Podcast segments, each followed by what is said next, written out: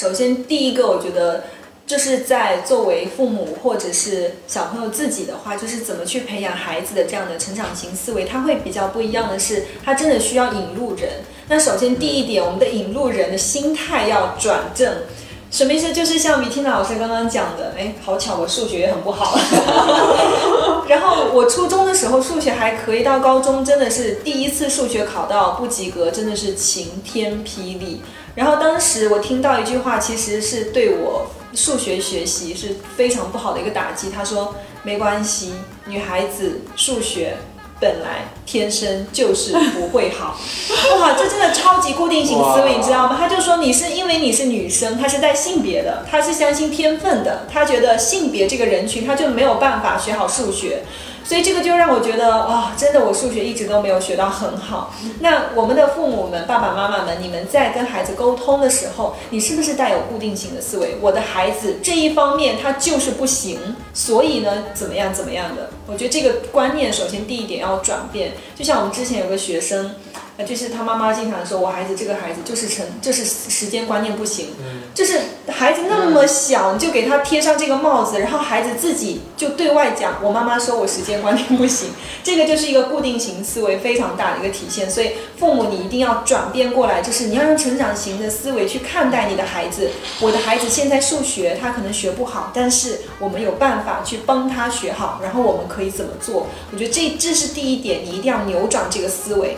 然后你从心态跟观念扭转了之后，第二步就是一定要注意你的语言。也给在座的父母们推荐一本书，叫《父母的语言》。父母的语言，它真的是对孩子的影响非常非常的大。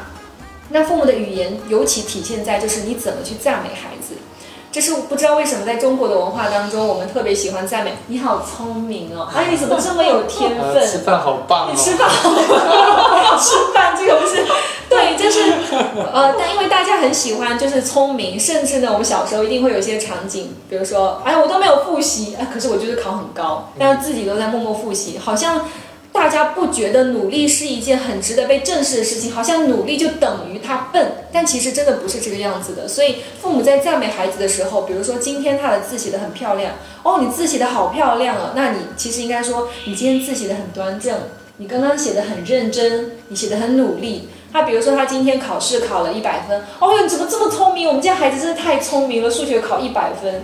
可是更正确的赞美方式可能是，哦哟，你这个这一个月。做数学做得很认真，你花的时间很长。你今天你这这个星这个月的数学你都不懂，都懂得问，你懂得去请教，去找出自己不会的地方。所以你应该是肯定的是他为什么能够做到这样一个好的结果，而不是去赞美，因为这个结果所以你很聪明。所以他下次考不好，他会觉得说天哪，我是笨蛋，我考不好。甚至有些人会。不会把这个东西就说出来，所以第二点一定要注意，就是你一定要赞美肯定他努力的过程。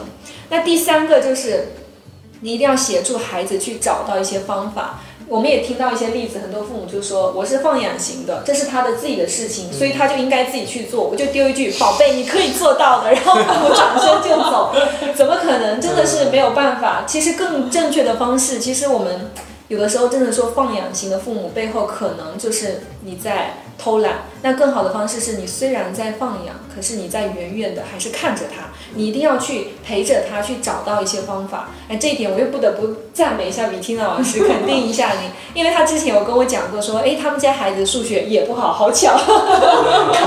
对，然后当他不会去说，我就强迫你什么，但我也是给你自主。可是米缇娜老师会在旁边问你需要什么协助，他其实就是来在肯定他说，然后给他一个方向，引导他去做。